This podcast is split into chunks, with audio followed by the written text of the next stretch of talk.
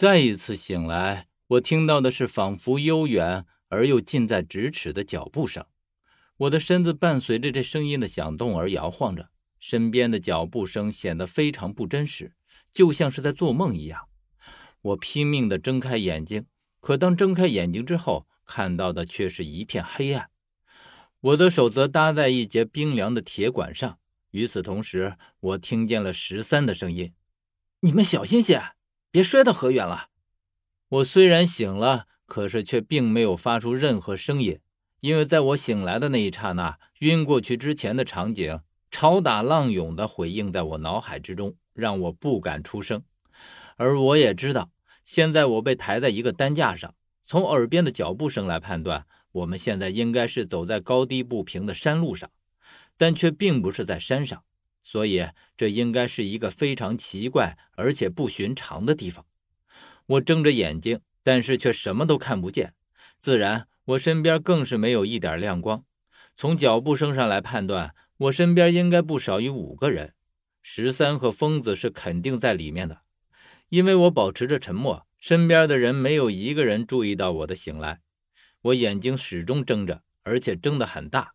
想要仔细辨认这黑暗中的任何东西，但是最后却发现这一切都是枉然，甚至我现在身处何处我都不知道。但是马上我听到了一个熟悉无比的声音，并且还是一个分外熟悉的问句：“到了吗？”在这个声音发出之前，我的身子猛地一抖，以至于整个担架都被我这样激烈的反应给弄得晃了那么一晃。然而，我听到了前后抬着担架的人的步子突然凌乱了这么一拍而这个动作让队伍里的所有人都停了下来。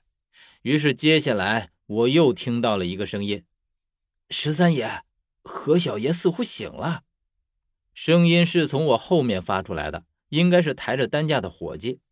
听他这么一说，我赶紧闭上眼睛，装作还处于昏迷之中的样子。十三听到这个伙计这么说。已经走了过来，我感到他探了探我的脖子，却没听到他发出任何声音。大概过了十来秒，他抽开手，弯下腰来，在我身边喊道：“何远，你醒了吗？”我继续装作昏迷的样子，没理他。我不知道他有没有看出我是装的。他喊了我几声之后，见没有反应，于是重新站了起来，吩咐两个伙计说：“哎，你们小心一些，别让何小爷摔着了。”然后赶路的脚步声又陆陆续续的响了起来，我不敢大意，尽量均匀的呼吸。但是自此之后，队伍中便没有了任何声音，谁都没再说话。我不知道自己昏迷了多长时间，但是醒来之后，却无论如何也想不明白，疯子为什么要打晕我。现在我们又是要去哪儿？我们又在哪儿？等等，这些连不起来的事情，在我脑海里通通都是一个个的问号。我甚至觉得，只是我晕过去的这段功夫里，已经发生了许多我意想不到的事儿。只是那个声音、那句话，却让我隐隐感到不安起来。而且小峰之所以会来日喀则，正是因为看到了光盘里内容的关系。我觉得我现在似乎就正在向着这个真相在靠近。我几乎敢肯定，光盘里面的情景就是发生在这里的。就这样。我们又走了好远，这个声音再一次响了起来。到了吗？可是队伍里的所有人都保持着沉默，没有一个人回答他。这和我在光盘里看到的一模一样。可是我却弄不明白，为什么会是同一个人一直在问同样的问题？视频里面是这样，现在也是这样。我觉得，如果我一直这样装作昏迷的话。只怕根本无法找到真相，而很多疑问我还得亲自问十三。虽然我不知道他和疯子合起来打晕我是为了什么，但我现在没有别的可依仗的人，即便有猜测，我还是不得不去相信他们。说的不好听一些，此时此刻我必须利用他们。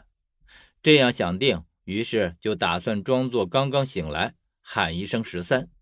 但就在我打算出声的时候，我却听到一个声音从后面传过来：“我们好像是走错路了。”这个声音乍一听并没什么，可是入耳不久就产生一种分外的熟悉感。也就是说，这个声音我曾经听过，当然这不是十三和疯子的声音，也不是小峰的。我细数着到了日喀则见过的人，却没有一个人符合。当然，这也不是加干的声音。我在脑子里一一搜索着这个声音可能的主人，可是发现我在日喀则根本就没遇见几个人，所以一时间觉得这个声音熟悉，却丝毫想不起来究竟是谁。